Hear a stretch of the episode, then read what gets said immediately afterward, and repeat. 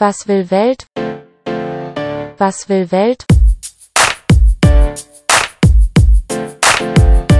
Was will Welt? Was will die Welt eigentlich? Diese oder auch ganz andere Fragen gehe ich in diesem Podcast nach. Ich treffe Leute, die was zu erzählen haben und hau Interviews raus mit Menschen, die ich irgendwie cool finde. Es ist noch ein Podcast, aber ich hoffe, euch gefällt's und ihr teilt und abonniert und was man in Social Media so alles macht. Peace! Zweite Folge, zweiter Gast. Mit Ferdinand Salomon ist heute ein Freund von mir zu Gast. Trotz ein paar Jahren Altersunterschied verbringe ich sehr, sehr gerne Abende mit ihm, denn er hat immer so eine kleine Geschichte in der Hinterhand. In dieser Folge erzählt er mir von seinem Arbeitsalltag. Ein gefragter Mann auf jeden Fall in der Corona-Zeit. Er entwickelt als COO des Startups Prime Vector Technologies einen Impfstoff gegen Corona. Ferdinand erzählt mir davon und damit euch, wie es ist, ein Startup zu haben, was für einen Impfstoff er eigentlich herstellt und was das alles mit der Bundesregierung zu tun hat. Die Folge fängt auf jeden Fall erstmal mit einem Fail an. So, Kamera läuft, jetzt sehe ich auch Ausschlag, wunderbar. Servus zum zweiten Versuch. Hi. Servus. Ja, wir haben gerade schon mal aufgenommen und ich habe vergessen, den, nein, der Ton war nicht richtig reingesteckt. Naja, jetzt ist es halt so. Äh, ihr kennt es von der ersten Folge, wir waren erst eine Frage Sekunde. Äh, da frage ich meinen Gast nochmal, ihr habt ihn gerade schon gehört, ähm, wer, wer er ist und was er tut und was weiß ich was. Ähm, bist du bereit? Klar. Ich habe aber vergessen, was du geantwortet hattest. Was ich geantwortet habe? Ja. Wie meinst du, was ich geantwortet habe? Jetzt mach mal. okay, okay. Wie alt bist du? 32. Wo kommst du her? Ich, ursprünglich aus Hannover. Wo lebst du jetzt? In Tübingen. Wo hast du studiert? In Tübingen. Was hast du studiert? Biologie. Was arbeitest du gerade? Ich bin Business Developer in einem Startup. Äh, und mit welchen drei Wörtern würden dich deine Freunde beschreiben? Genau da, ne? okay. Ach Gott, jetzt muss ich das nochmal zusammenbekommen.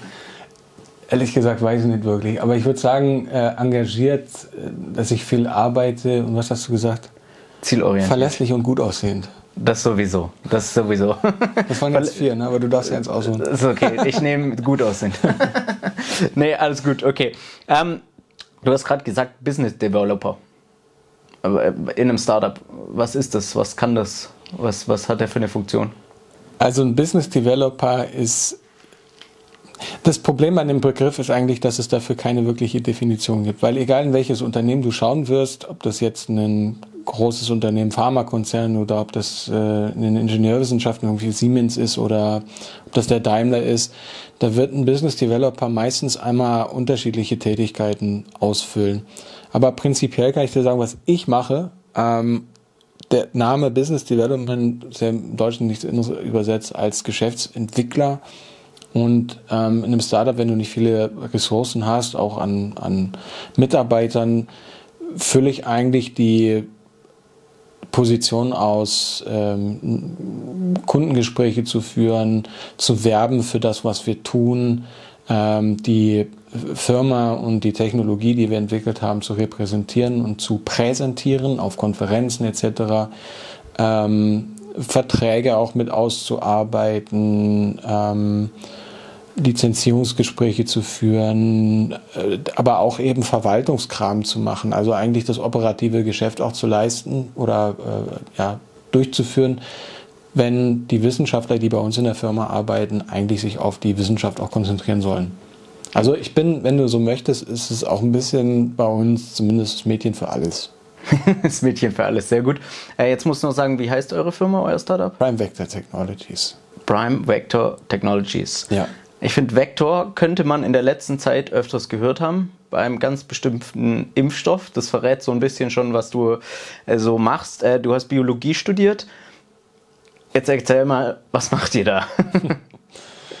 ähm, Genau, ja, es ist, ist total richtig. Also die, diese, äh, diese Vektorbegriff, der kommt tatsächlich auch daher, was man da auch in, in der letzten Zeit in den, in den News gehört hat. Allerdings sind wir auch schon vorher gegründet worden, aber das ist kein neuer Begriff. Also Vektorimpfstoffe gibt es schon sehr lange. Und genau das machen wir eigentlich auch. Also es ist im Prinzip genau der gleiche äh, Mechanismus, den auch andere Firmen wie AstraZeneca oder Johnson Johnson oder auch die, die Russen mit ihrem Sputnik 5 da verfolgen. Es ist letztendlich, wir verändern ein bestimmtes Virus, das ist ein anderes Virus, das ist der entscheidende Unterschied zu diesen Firmen. Ähm, verändern wir genetisch so, ähm, dass er Informationen zu entweder einer Infektionskrankheit, also einem Infektionserreger, einem sogenannten Pathogen, ähm, in einen bestimmten Zielorganismus überträgt. Aber eben nicht nur unbedingt eine Infektionskrankheit können wir damit äh, adressieren und da eben einen bestimmten Schutz hervorrufen, sondern wir können eben auch therapeutisch gegen Krebs impfen. Das ist auch möglich. Das hört sich ziemlich neu an. Also das habe ich jetzt noch nie gehört, ein Impfstoff gegen Krebs. Jetzt hat, es gibt ja, ich würde behaupten, jetzt mit meinem leibhaften Wissen, äh, Krebs hat das Problem, dass es so viele verschiedene Krebssorten gibt, oder? Sorten, sagt man da überhaupt Sorten zu? Sorten gibt es bei der Eisdiele. ja, verschiedene Arten ist es richtig. Genau, ja. Also man, man, sagt dann immer eine bestimmte Indikation, aber ist völlig egal, wie du es ausdrückst, es ist alles schlecht. Ja. Mhm. Wobei es gibt auch gutartigen Krebs, aber auch den willst du loswerden. Ähm, genau, das ist eigentlich was ganz Fancyes, hat sich auch in den, ja, ich würde sagen, boah, letzten 20 Jahren hat sich dieses Feld entwickelt. Das ist eigentlich das Feld der Immuntherapie. Ähm, also ich komme aus dem Bereich der Immunologie, das muss man vielleicht dazu sagen. Wir beschäftigen uns eigentlich auf wissenschaftliche Art und Weise mit dem Immunsystem. Also äh, ganz klassisch sind das irgendwelche Stoffe, Wechselwege, die damit zusammenhängen, Zellpopulation, wie interagieren diese Zellen miteinander, was machen die, welche Stoffe scheiden die aus? Und was ist wichtig, um bestimmte äh, Immunantworten, also auch Reaktionen gegen Pathogene auszulösen, damit sie auch effektiv sind und letztendlich einen Schutz hervorrufen, beziehungsweise wie kriegt man Zellen dazu, auch Krebszellen zu zerstören. Das ist auch ein entscheidender Punkt. Ne? Diese Frage hat man sich gestellt, als man dann eben festgestellt hat, Immunologie ist eine relativ neue Wissenschaft, auch wenn der Impfstoff selbst schon im 18. Jahrhundert ähm, erstmals entdeckt wurde mit, mit Edward Jenner, der hat den ersten Pockenvirus-Impfstoff gemacht. Das war ein Kuhpocken, äh, hat, er, hat er genommen, Kuhpockenvirus und hat damit einen kleinen Jungen geimpft. Also vakziniert. Wacker ist Kuh, ja, Vakzin kommt also von der Kuh, deswegen ah, okay. ist der Begriff. Und ähm, der hat dieses, dieses Virus von der Kuh, von den Kuhpocken, hat er einen kleinen Jungen gegeben und dann war der immun gegen die eigentlichen menschlichen Pocken, die ja damals extrem tödlich waren. Ja, ja.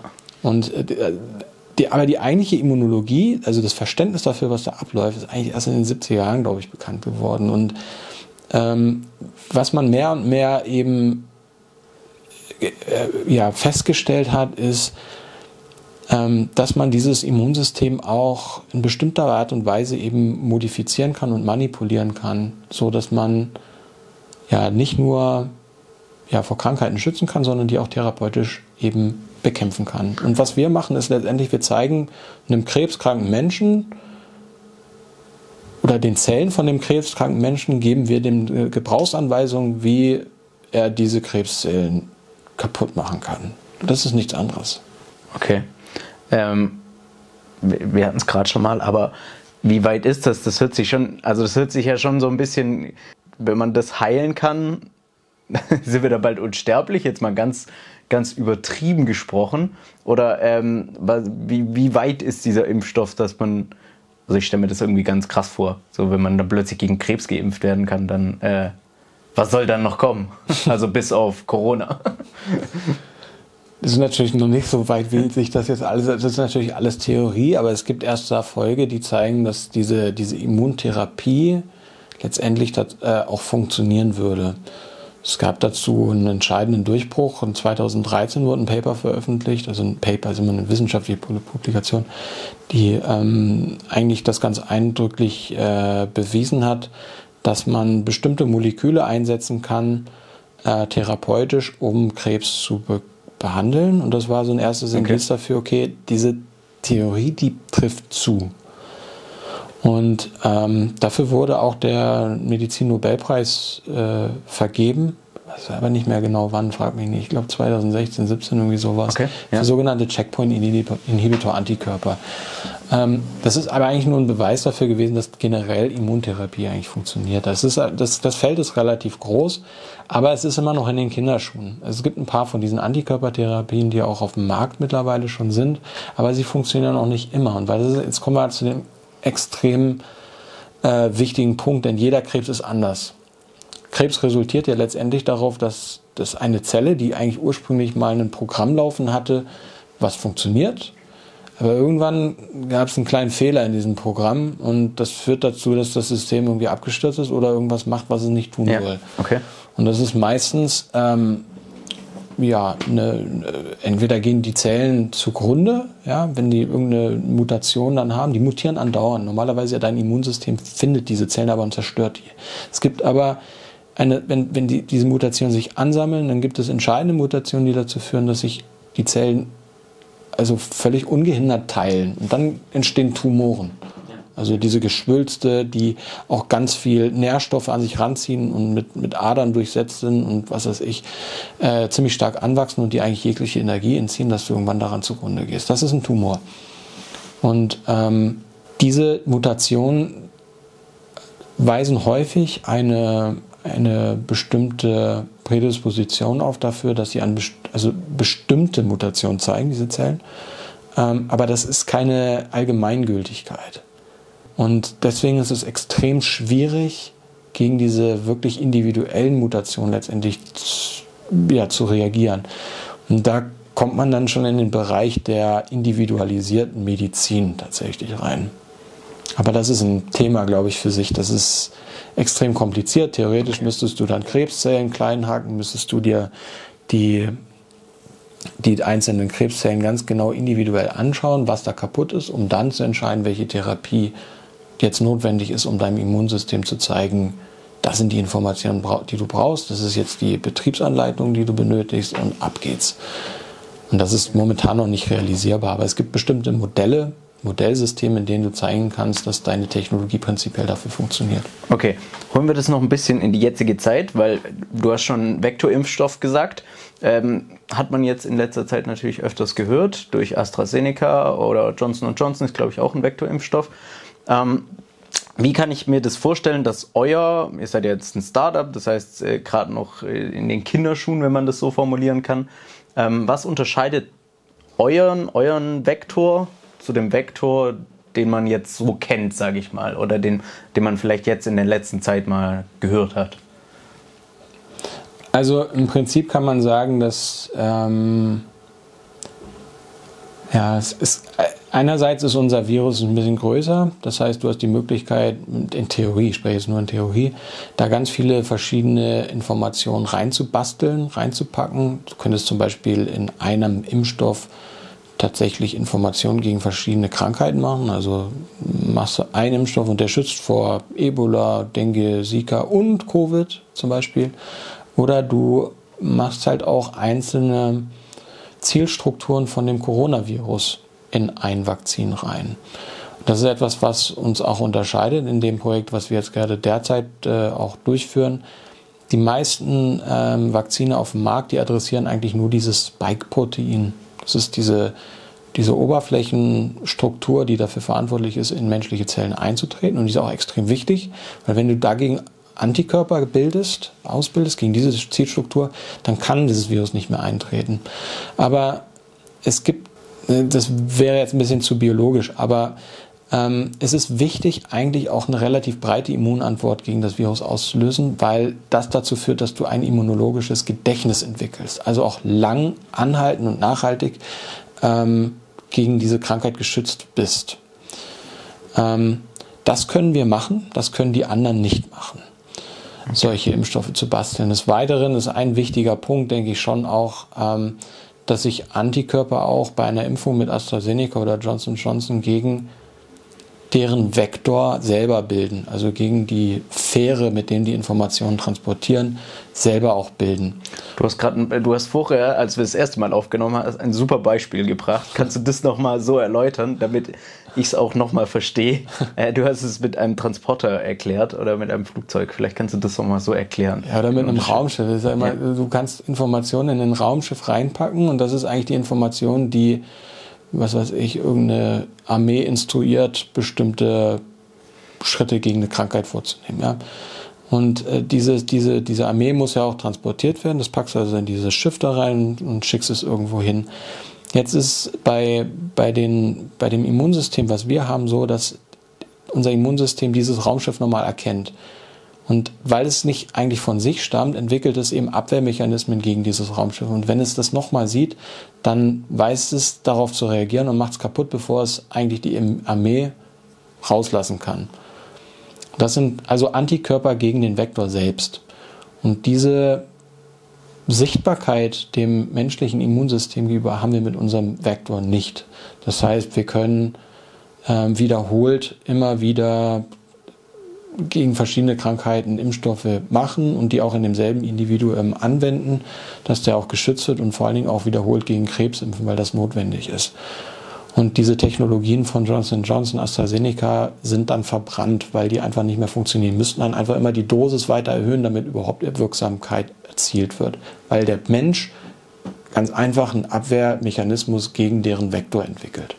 Vektor ist gleichzusetzen mit Virus? Ja. Okay. Ja, das also du kannst einen Vektor, auch mRNA ist ein Vektor, weil ja. ein Vektor nichts anderes ist als, als ein, ein, ein, ein Transportsystem für Informationen. Da kannst du Viren nehmen, also die DNA von Viren oder die RNA, je nachdem, was für ein Virus ist, so verändern, dass die, Transport, äh, die, dass die Information transportiert. Du kannst aber auch diese nackte RNA nehmen und da, das was die machen, ist so eine Lipiddoppelschicht da drumherum basteln. Oder was kannst du noch machen? Du kannst auch DNA als Impfstoff nehmen oder du kannst ähm, ja, abgeschwächte Viren oder so als, als Vektor nehmen. Das sind alles letztendlich nur Transportsysteme. Okay. Wir haben in letzter Zeit viel über klinische Studien gehört. Ähm, da geht hier Schnellzulassung und sowas. Und dann kamen die ersten auf, die dann beschwert haben, dass eine Schnellzulassung nicht die typischen drei klinischen Studien durchgehen irgendwie. Zumindest ist das, was man so aus den Medien mitgekriegt hat. Jetzt würde es mich interessieren, wo ihr mit eurem Startup steht. Steht ihr in der, seid ihr kurz vor der Zulassung oder also Schnellzulassung wahrscheinlich eher nicht, wobei ihr macht auch gegen das Coronavirus einen Impfstoff. Mhm. Oder gegen SARS? Ich will SARS-CoV-2, genau, das ist okay. das ja. Coronavirus, was alle so kennen. Aber ja. auch ähm, MERS hast du vielleicht auch schon mal gehört? Ich jetzt nicht, aber bestimmt ganz viele, die das hören. Auf jeden Fall ganz viele. es ist, ja, Coronavirus ist eine Familie und da gibt es verschiedene Stämme. Und ja. dieses SARS-CoV-2 ist jetzt halt eins, was relativ blöd gelaufen ist für den Menschen. Ja. ähm, genau, aber da gibt es noch andere Erreger, die ähm, da auch mal ganz interessant werden können. Also ich hoffe nicht so interessant, dass die ganze Welt davon befallen wird. Aber im besten Fall nicht, ja. Ein Biologe findet das ja natürlich auch immer auch spannend, in ne? gewisser ne? Weise interessant. Aber es ist natürlich eine absolute Katastrophe, was hier jetzt auch passiert ist. Ich glaube, damit hat keiner gerechnet, dass es so schnell ausbreitet und vor allem, dass es so viele Todesfälle ja. gibt, was Klar. natürlich nicht gut ist. Ja. Muss ich glaube ich nicht sagen. Ja, definitiv. Nochmal auf die klinischen Studien. Wo befindet ihr euch mit eurem Startup? Ähm, ist es, seid ihr in der ersten noch? Äh, wie sieht so eine überhaupt so eine klinische Studie aus? Ja, ich, äh, Sind wir noch in der ersten? In der, nee, ersten, in der ersten Stufe. Achso, okay. Ja. Nee, also wir haben im April angefangen, also relativ spät mit äh, der Impfstoffentwicklung, weil wir gesagt haben, also wir sind wirklich, wir sind noch sehr jung. Und wir haben 2018, glaube ich, in, in den Exist-Forschungstransfer bekommen. Das ist ein, ein Grant, der so, so ja, translationale Forschung unterstützt und den, wo das Ziel ist, auch eine Ausgründung aus der Universität zu machen. Und vielleicht muss man so anfangen. Und dann war unsere Idee, natürlich mit einer tollen Technologie, uns irgendwie zu vergleichen mit anderen Technologien. Und dann haben wir gesagt, okay, jetzt machen wir mal so einen Corona-Impfstoff, weil offensichtlich die ganze Welt macht gerade einen. Und dann können wir vielleicht an ein, zwei Modellen zeigen, ja, da sind wir besser. Das, ja, okay. das funktioniert ja, hier top.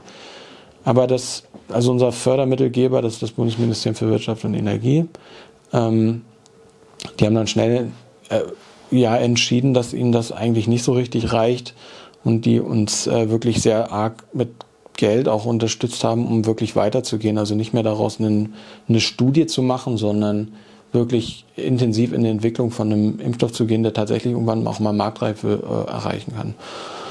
Und das ist natürlich was anderes, wenn du jetzt mit einem Startup von, ich weiß gar nicht, wie viele Leute, also im, im Startup selbst waren wir drei Gründungsmitglieder, da arbeitete bis vor jetzt einem Monat gar niemand, ähm, sondern wir waren natürlich noch weiter am UKT, also im Uniklinikum Tübingen angestellt.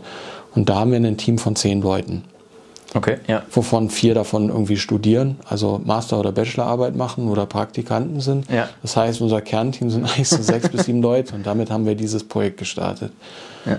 Und äh, dementsprechend sind wir auch noch nicht ganz so weit wie die anderen, aber wir sind jetzt zumindest mal so weit, dass wir die ganze Präklinik, also die ganzen Tierversuche, die ganzen Proof of Concepts, die du erbringen musst, um zu zeigen, dass dein Impfstoff tatsächlich funktioniert und dass es auch ein stabiler Impfstoff ist, dass die Information da alles enthalten ist.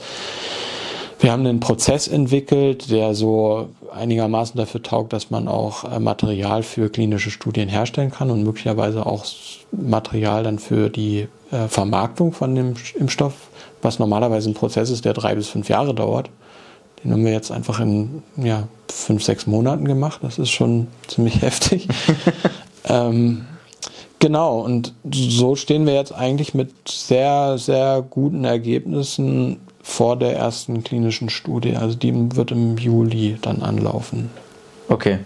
Ähm, und warum, also ihr wurdet jetzt, sage ich mal, finanziell unterstützt durch die Corona-Pandemie auch bedingt. Und warum haben, hat äh, das Bundesministerium für äh, Energie und Wirtschaft? Wirtschaft, danke. Das ist das Ding vom Altmaier. Genau, ja. Äh, warum haben die entschieden gesagt, hey, ihr, ihr, kriegt mal hier eine Förderung? Weil ich meine, als Startup, wenn wir jetzt überleben, ich weiß nicht, wie groß äh, CureVac hier in Tübingen ist, aber ich glaube ein bisschen größer als also an Kapazitäten auch, was die an Menschen und so ich würde schon, würd schon sagen, dass CureVac ein bisschen größer ist. Ne? ja, würde ich auch sagen, oder? Also kann man so festhalten. Ja, auch ein BioNTech ist wahrscheinlich größer. Die haben ja auch noch so ein kleines Pharmaunternehmen im Nacken. Ja. Ähm, warum haben die das entschieden? Ich glaube, wenn du siehst, was da für einen, ja, was da für Konsequenzen mit zusammenhängen, wenn du nicht handelst als Regierung, dann machst du, glaube ich, alles.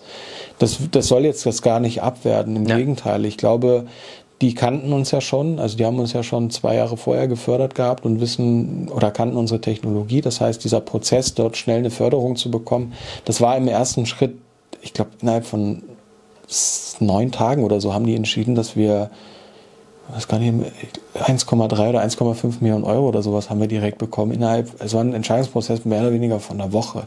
Und normal Krass. für diese erste Förderung, die wir da bekommen haben, waren das da haben wir ein halbes Jahr einen Antrag geschrieben. Und dann ging das durch verschiedene Gremien. Das waren das damals schon eher nach glaub, Deutschland auch an. so irgendwie 1,6 Millionen Euro, die wir da bekommen haben, aber für drei Jahre. Und dann hast du jetzt halt in der Woche kriegst du halt mal 1,3 genehmigt. Und dann nach zwei Monaten hast du weitere fünf bekommen. Und dann gab es weitere 18 und mittlerweile sind wir, glaube ich, bei 46 Millionen Euro, die da irgendwie reinfließen und die da ähm, mit ja, oder mit den Geldern dann tatsächlich auch eine erste und ähm, zweite klinische Studie auch durchgeführt werden kann. Und das ist denen total ernst. Warum hat man das gemacht? Weil es einfach ein wenig Alternativen gab in Deutschland und die natürlich jeden Weg genommen haben, der dazu führt, dass die Menschen hier schneller geschützt sind und wieder arbeiten können und ihren normalen Gang oder Lebens, Leben, sag ich mal, nachkommen können. Das ist, glaube ich, oberste Priorität gewesen und ähm, da haben die jeden Weg genommen, der, der sich angeboten hat. Und wir sind natürlich froh darüber. Andererseits haben wir jetzt auch wenig Leben gehabt jetzt im letzten Jahr. Glaube ich. Aber äh, ist natürlich ein super Zugeständnis und wirklich eine sehr, sehr große ähm, ja, Förderung und Anerkennung irgendwo auch. Gut. Aber das ist, sage ich mal, der Ursprung war ja, sage ich mal, die Krebsforschung, wenn man das so sagen kann. Ähm, oder der Antrieb, oder was war der Antrieb? Also das ist das finale Ziel sozusagen, okay, ja, was man ja. verfolgt. Also man, man versucht ja seine Technologie so ja, sehr, sehr, sehr gut zu positionieren und auch zu sagen, okay, was man alles toll kann. Ich denke, auch da müssen wir uns überhaupt nicht verstecken. Also ich, ich wir sind davon überzeugt, dass wir mit die beste Technologie haben auf dem Markt, wenn nicht sogar die beste. Ähm, das zeigen einfach Vergleichsstudien, die wir durchgeführt haben mit alternativen Unternehmen. Also wir haben mit anderen Tübinger Unternehmen, die hier angesiedelt sind, schon solche Studien gemacht. Wir haben ähm, auch mit anderen deutschen, aber auch internationalen Unternehmen teilweise auch da Studien gemacht. Und das, das sieht sehr gut aus. Und deswegen gehst du natürlich immer auf das Ziel, was schon auch schwer ist. Aber zum Beispiel auch, ich meine, warum hat CureVac noch nie einen Impfstoff auf den Markt gebracht? Weil deren Ziel oder deren Fokus auch immer Krebsforschung war. Okay, ja. Und du siehst jetzt, wie, wie schnell die eigentlich auch einen Impfstoff machen können gegen eine Krankheit, die relativ leicht zu adressieren ist. Also man muss das ja. dazu sagen. Corona okay. ist kein hartes Ziel. Es ist, okay. Das Aber ist, warum ist es so leicht, leicht im Verhältnis? Ich weil du die Anführung- Strukturen kennst und du weißt, wie die, wie die Biologie davon funktioniert. Du weißt, was du machen musst, um, den, ähm, um eine Infektion zu verhindern oder zumindest sehr stark abzuschwächen. Das ist auch eine Erklärung dafür, warum das so schnell ging, oder? Ja, und natürlich viele andere äh, Sachen. Also die, die regulatorischen Behörden haben da, glaube ich, schon an der einen oder anderen Stelle mal die Augen zugedrückt. Das weiß ich nicht. Das ist jetzt nur Ja, eine ja. Mutmaßung, weil normalerweise denk, äh, dauern Impfstoffentwicklungen schon mal fünf, fünf bis acht Jahre, wenn nicht sogar länger. Das ist eigentlich das, was die Geschichte uns so beigebracht hat oder gezeigt hatte. Ähm, Was natürlich auch immer extrem unattraktiv gemacht hat, muss man dazu sagen, für Un Unternehmen Impfstoff zu entwickeln, weil die Failure Rate ist natürlich extrem hoch. Klinische Klar. Studien heile durchzukommen, da liegt die Wahrscheinlichkeit bei unter 5 Prozent. Und also von Anfang der Entwicklung bis Ende Marktzulassung ist ungefähr so 5 Prozent von einem, äh, von einem Medikament. Deswegen kann man auch immer sehr gut auf die Pharmaunternehmen schimpfen, die ja so hohe Preise fallen. Die müssen das irgendwie auch muss man tatsächlich sagen, klar, die verdienen viel und über die ganze Moral und, und muss kann man auch streiten, aber letztendlich ist das das, wie die wirtschaften. Ne? Also die haben halt 95 Prozent Failure und das müssen die auch alles finanzieren. Krass. Ja. Und deswegen ist es halt relativ unattraktiv, einen Impfstoff zu machen, der nachher irgendwo in Ländern eingesetzt wird, wo der Impfstoff auch nicht mehr als einen Euro kosten darf. Da ist es halt extrem viel lukrativer für ein Unternehmen zu sagen, ich entwickle ein Therapeutikum Okay, ja, ja. oder Insulin oder so. Ja. Und warum habt ihr dann als Startup gesagt, okay, wir gehen diesen Weg des Impfstoffes? Also ist ja, Ja, dann. wir haben ja auch gesagt, wir machen Krebs, ja. Ja, okay. Aber äh, wir kommen eigentlich aus der, aus der ähm, Infektionsforschung und zwar aus, der, äh, aus dem Bereich der Tierkrankheiten. Also diese ganze Forschung hatte eigentlich den Ursprung ähm, am Friedrich-Löffler-Institut und das sind eigentlich, äh, da liegt der, Fok der Fokus eben auf, auf Tierseuchen. Also Tollwut, Okay. Schweinepest, solche Geschichten. Und da kommen wir eigentlich her. Und dann hat man eben festgestellt, dass sich diese Technologie auch ganz gut anwenden lässt auf ähm, Krebserkrankungen. Das hat aber auch damit zu tun, dass wir in Tübingen aus dem FLI umgezogen sind ans Institut für Immunologie, was vom Professor Ramsey geleitet wird. Das ist der ja, einer der, der Immuntherapie-Pioniere, würde ich sagen, schon fast weltweit. Also der hat diese, Okay, diesen ja. ganzen Bereich auch mitgegründet und sein oberstes Ziel war eigentlich immer, Krebserkrankungen zu heilen. Und wir haben festgestellt, in dem Rahmen der Tätigkeiten am Uniklinikum, dass das ganz gut funktioniert. Und so haben wir eigentlich gesagt, wir machen Krebs. Aber es ist schon so, wenn du Krebs theoretisch machen kannst oder heilen kannst, dann kannst du eigentlich alles machen. Also gerade auch diese lower hanging fruits kannst du adressieren wie Infektionskrankheiten. Das ist schon so. Okay, nice. Lass uns auch ein bisschen so einen Themenbruch machen in dem Sinne. Äh, Startup gründen hört sich ja auch immer sehr, sehr spannend an. Ähm, es ist äh, viel Arbeit, wie wir schon festgestellt hast oder wie du schon berichtet hast. Wann entscheidet man sich? Ihr, ihr habt als äh, Forschungsgruppe gestartet, ist das richtig? Oder wie, wie ist das Forschungsgruppe? Und dann hat jemand mal gesagt, okay, jetzt machen wir da eine GmbH draus. Also So ungefähr, ja. so ungefähr. Ja. Okay. Ja, es ist ja alles ein bisschen anders gelaufen. Also äh, Covid ist ja schon, hat einem schon ein bisschen auch den Strich durch die Rechnung gemacht. Äh, Im positiven, aber auch im negativen Sinne ein bisschen. Ähm, letztendlich war die Idee, ähm, die, als ich in, in die Arbeitsgruppe vom, vom Ralf Ammann, das ist also mein Chef am, am Uniklinikum, gewechselt bin, der hat ähm, damals schon eigentlich die Idee gehabt, dass man das ja anwenden könnte, auch auf Menschen. Und hatte eigentlich, glaube ich, diese Vision immer, dass man damit eine Firma gründen kann und das irgendwie in, in Menschen bringen kann. Und ähm, ich wurde damit relativ zügig eigentlich konfrontiert, weil wir anfangs äh, auch einen großen Kollaborationspartner hatten, äh, in, als, als ich meine Doktorarbeit angefangen habe. Und damit war mir dann schon bewusst, okay, da ist irgendwie kommerzielles Interesse dran. Und dann haben wir eine ähm, Förderung bekommen, oder die hatte der Ralf damals noch, das war, glaube ich, Go Bio äh, Initiative oder sowas. Das war also eine relativ frühe, frühphasige Förderung für Startup-Ideen. Und das war noch überhaupt nicht reif, also überhaupt nicht. Also fernab davon. Kann ich mir das so vorstellen wie bei Hülle der Löwen, wenn ihr, um, wenn ihr Geld sammeln geht, dass ihr dann Anteile an der Firma hergebt? Oder Wie, wie funktioniert das? Welche, an welche Bedingungen sind, sage ich mal, das, wenn ihr Geld bekommt, sind die geknüpft?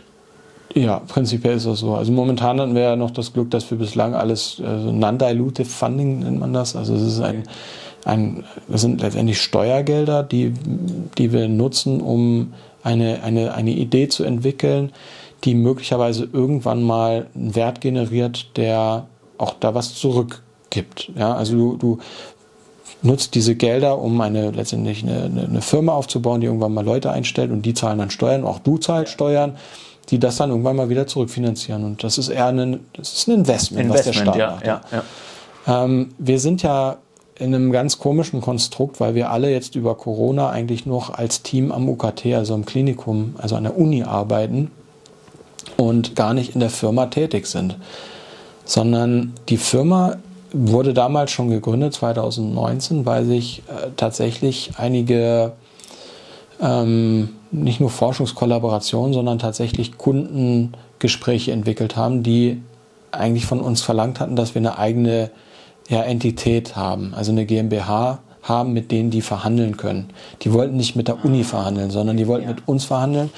Und ein Ziel von der ganzen Forschungstransfer, ähm, also von diesem Exist-Programm, was wir da bekommen haben, war auch, ähm, natürlich die ganzen rechtlichen Dinge auch mit der Uni irgendwann zu regeln. Und da haben wir sehr frühzeitig angefangen mit der Gründung der GmbH, nämlich ähm, ein, ein, ein, ja, die Terms, zu denen wir aus der Uni rauskommen, zu definieren und aufzuschreiben und das auch recht, rechtlich verbindlich abzusegnen. Ja, es ist dann nicht ganz so wie der Höhle der Löwen, wo das dann irgendwie so ein, ein Pitch gibt, wo unterschiedliche Investoren zuhören, ja. sondern es ist so, dass du entweder diese ähm, Investoren selber kontaktierst, in unserem Fall hatten wir aber eigentlich immer Glück, dass wir über Kontakte, übers Netzwerk die Kontakte auch zugespielt bekommen haben und dann auch gehört haben, dass da Interesse besteht, das theoretisch mal.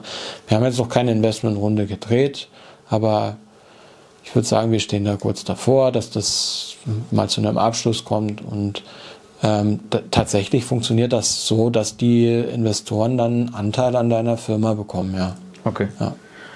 Äh, hättest du gedacht, dass du mal im Startup anfängst? Ja. Nach dem, war für dich nach dem Studium mit der Doktorarbeit und dann war klar, okay, geht mal ins Startup.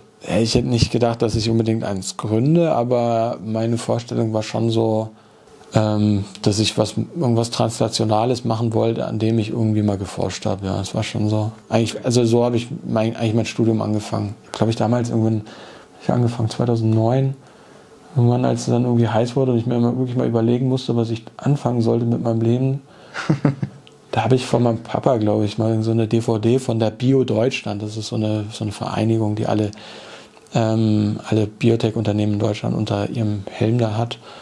Und die haben damals irgendwie so eine, so eine kleine DVD rausgebracht, wo über Biotechnologie berichtet wurde. Also was man aus der Natur lernen kann um es irgendwie technisch umzusetzen und dem Menschen zur Verfügung zu stellen und okay. ja, ja. Nutzen daraus zu ziehen. Ja. Das fand ich voll geil. das, das, hat, das hat mich irgendwie, ja, hat sich irgendwie festgesetzt und mein Traum war es eigentlich immer irgendwas zu finden, was ich im, also Biostudium ist ja schon eher so, da gibt es diese Sandalenträger und die, und die Zottel, die dann da durchhuschen. Und, ähm, aber das ist natürlich nicht der, der, der Standard, aber es ja. gibt diese Fälle auch. Ja. Und so wird es halt auch wahrgenommen. Aber es ist ein, ein Studium, was wahnsinnig breit ist und was super viel äh, äh Möglichkeiten gibt, um Ideen zu entwickeln. Mein bester Freund und, und, und Trauzeuge, der hat einen Weg gefunden, um mit sogenannten Cyanobakterien, das sind Bakterien, die von Sauerstoff, äh, Entschuldigung, von CO2 und Sonnen und Sonnenlicht leben und Meerwasser. Gibt es reichlich, ne? Ja. Ja, und er hat das Ding halt umprogrammiert, um Plastik herzustellen. Und das ist, das ist doch geil. Da gibt es wenig Leute, die sowas machen und da drin gut sind.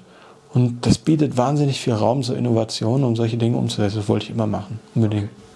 Jetzt seid ihr äh, letztes Jahr zu den Top äh, 50 ähm, Startups in Deutschland gewählt worden. Das musste ich unbedingt noch reinbringen.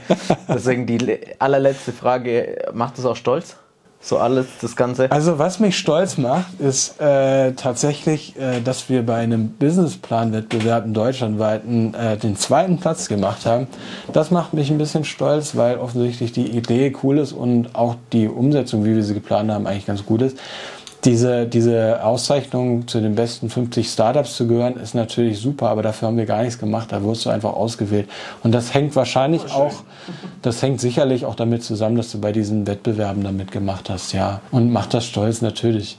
Auf der anderen Seite muss man sich auch eingestehen, also man ist irgendwie ein Startup, ja, aber wir haben jetzt gerade mit drei Mitarbeiter. Ich will das überhaupt nicht runterschreiben, aber ich glaube, die ganze, die ganze tolle Zeit, die fängt irgendwie an, wenn wenn auch irgendwann mal die Leute aus der Uni, also das ganze Uni-Team irgendwann auch mal in das Startup gehen kann, weil ja. derzeit arbeiten wir ja noch 100% wirklich an der Uni. Und das ist eigentlich, ähm, ja, ist natürlich eine schöne Auszeichnung, aber weiß halt auch irgendwie, ist, keine Ahnung, so, so, so ein richtiges Startup sind wir das. Ich, äh, ja, irgendwie schon. Wir haben eine Idee, ja. wir bringen die auch ein bisschen voran.